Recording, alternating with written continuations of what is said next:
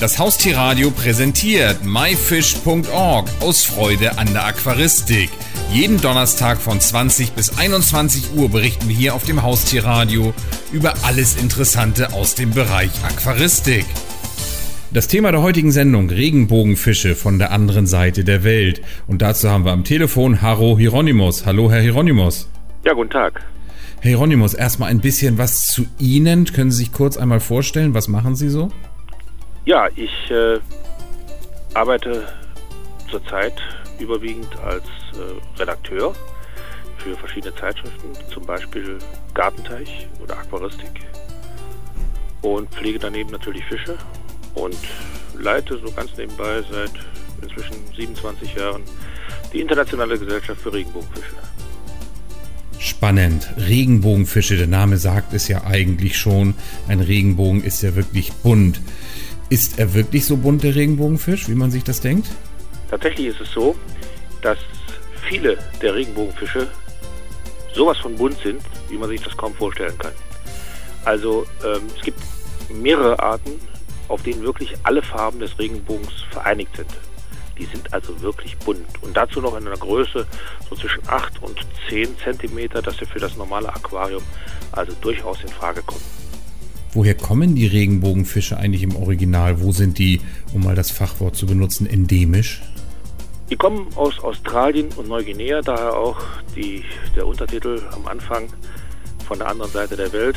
Also wir müssen uns in den fünften Kontinent bewegen und dort in den äh, Norden und Osten Australiens, ein bisschen auch im Westen, im Süden, also in der Richtung der Antarktis kommen sie dann nicht mehr vor, da ist es zu kalt. Und dann natürlich Neuguinea als, als Schwerpunkt der Verbreitung und einige dazwischenliegende Inseln.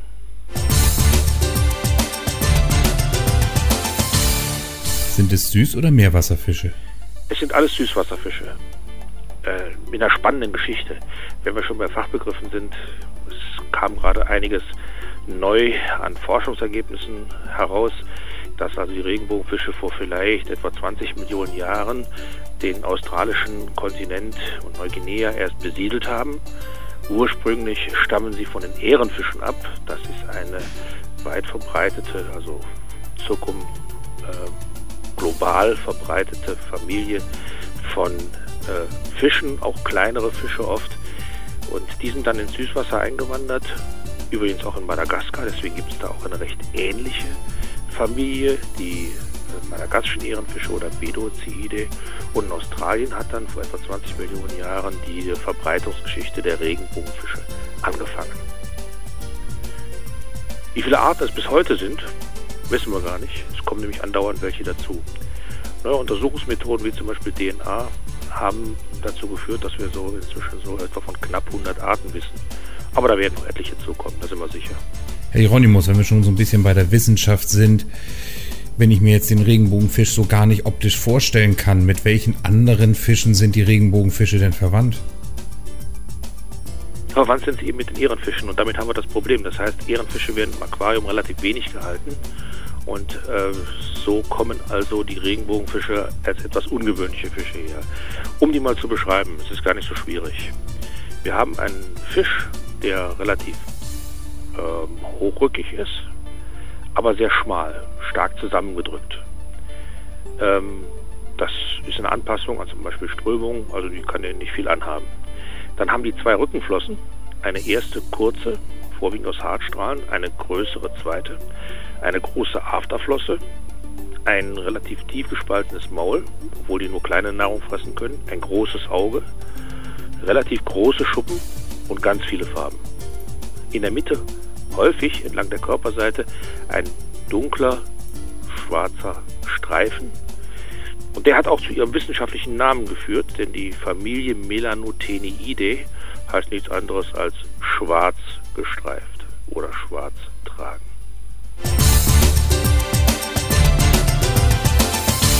Wie groß werden Regenbogenfische denn eigentlich und dementsprechend was für ein Aquarium brauche ich für die? Also das fängt an bei den Melanoteniidae, von denen wir jetzt reden. Die verwandten Blauaugen können wir vielleicht auch gleich nochmal erwähnen.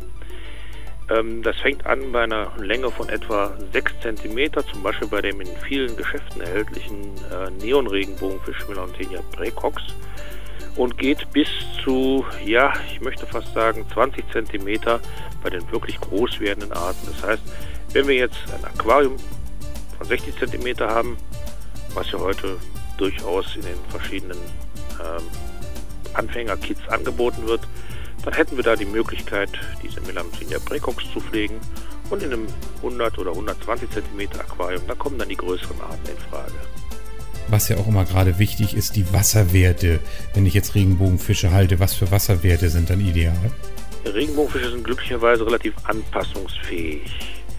Ähm, in ihrer Heimat äh, kommen sie überwiegend, zumindest in Australien, in weichem, leicht saurem Wasser vor. In Neuguinea in der Regel in weichem Wasser, das aber einen pH-Wert meistens um den Neutralpunkt, oft auch etwas darüber hat. Die ersten Regenbogenfische kamen aus der Gegend von Brisbane und ungewöhnlicherweise hat Brisbane hartes Wasser. Das hat dazu geführt, dass Regenbogenfische als Hartwasserfische galten und immer noch bei vielen gelten, ist aber nicht so richtig ausgesprochen anpassungsfähig. Ich würde mal sagen, in fast jedem Fall ist Leitungswasser vollkommen ausreichend. Wenn wir schon bei der Haltung sind, sind Regenbogenfische eigentlich gute Gesellschaftsfische?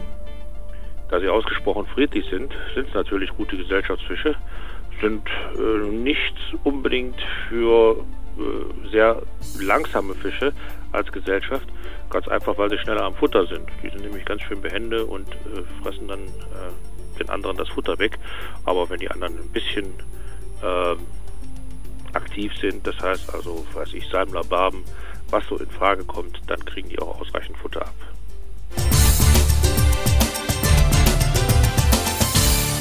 Wenn ich jetzt das Thema so spannend finde, dass ich Regenbogenfische vielleicht sogar selber züchten möchte, geht das? Ist das einfach? Also haben wir zwei Sachen. Erstmal müssen Sie die Regenbogenfische bekommen. Da haben wir das größte Problem. Denn Regenbogenfische werden im Handel nur sporadisch angeboten. Wenn, dann sind es nur drei oder vier Arten.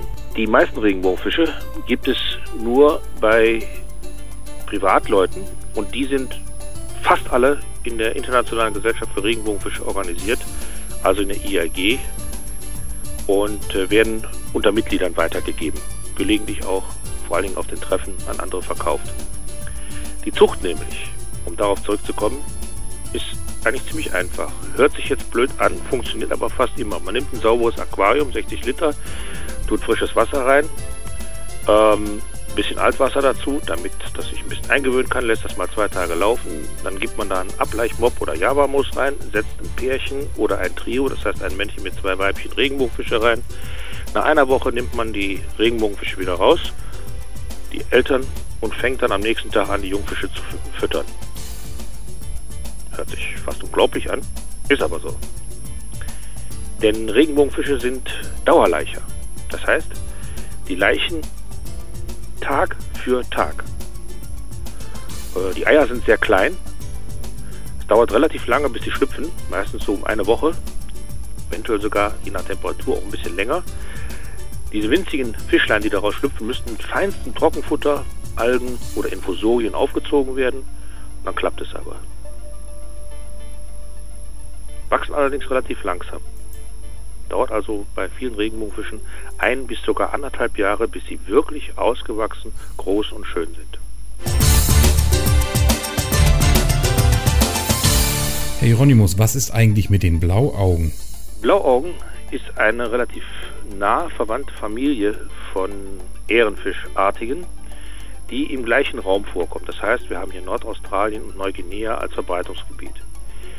Ähm, hier ist aber die Verwandtschaft zu den Meeresfischen deutlich näher. Das erkennt man daran, dass es hier einige Brackwasser- und sogar Seewasserarten gibt. Das heißt also, nicht alle Blauaugen kommen aus dem Süßwasser, aber ähm, viele, vor allen Dingen die im Aquarium gehalten sind. Die Blauaugen haben im Unterschied zu Regenbogenfischen einen wahnsinnigen Vorteil. Sie sind viel kleiner. Das heißt, die können in kleineren Aquarien, so ich würde immer die Untergrenze bei 60 cm setzen, also etwa 50, 60 Liter Inhalt. Ähm, können dort gehalten werden und lassen sich auch äh, teilweise genauso einfach züchten wie die Regenbogenfische. Ähm, farblich etwas blasser, aber mit, mit ganz gezielten Farbakzenten, sodass man auch sagen kann, es sind sehr schöne Fische, die sehr auffällig sind. Herr Hieronymus, Sie hatten es ja vorhin schon erwähnt, dass es nicht so ganz einfach ist, aber vielleicht nochmal ganz genau, wenn ich mich jetzt für das Thema interessiere, woher bekomme ich denn diese Regenbogenfische oder auch die Blauaugen? Von der IAG. Das heißt, ähm, Sie müssten sich an die IAG wenden und kriegen dort eine Absage. Das ist einfach so, weil wir natürlich äh, nicht einfach Fische abgeben wollen. Wir sind kein Fischverteilungsverein, sondern wir sind ein Verein von Liebhabern dieser Fische. Es gibt aber ganz einfache Möglichkeiten. Kommen Sie einfach zu einem unserer Treffen. Es finden bundesweit Regionaltreffen statt, die fast immer eine Börse beinhalten. Es findet einmal im Jahr ein großes Treffen statt, mal in Deutschland, mal im benachbarten Ausland. Und dort gibt es die weltgrößte Regenbogenfischbörse. Ja, und es gibt natürlich die Möglichkeit, Mitglied zu werden für einen relativ kleinen Betrag.